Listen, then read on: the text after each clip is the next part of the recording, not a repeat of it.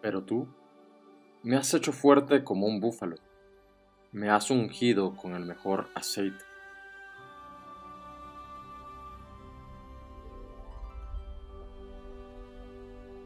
Alguna vez me tocó enfrentar un terreno inclinado, difícil y fangoso. Si has estado allí como yo, sabrás que debes administrar muy bien tus energías. Si asciendes muy rápido, tus fuerzas se pueden consumir fácilmente y quedarte sin arrestos para culminar el trayecto. Nuestra vida a veces es así. Una cuesta empinada que al avanzar nos da la sensación de no poder llegar. Y lo peor viene cuando nuestro adversario aparece en escena y nos ataca condenándonos y burlándose por nuestro eventual fracaso. Pero Dios, en su palabra nos promete que Él aumentará nuestras fuerzas como las del búfalo. Pero, ¿cómo sucede esto?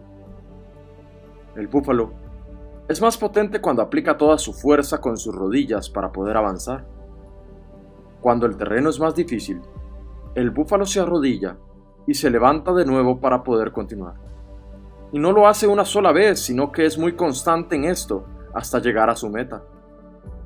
Además, si el búfalo se ve acosado y atacado, libera un aceite que tiene en su lomo, una grasa especial que hace que sus depredadores resbalen y no puedan hacerle daño. El búfalo es también un animal dócil, obediente y puede llevar cargas pesadas como ningún otro.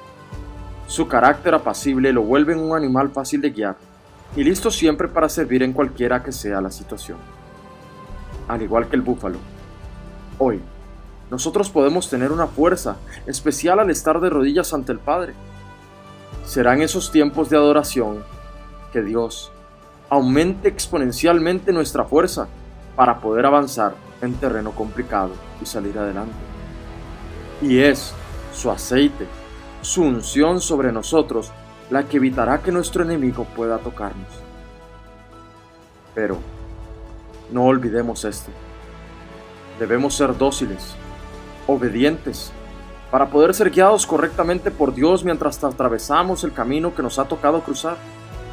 Es en esa mansedumbre de espíritu donde se encuentra la clave para poder continuar, para poder triunfar.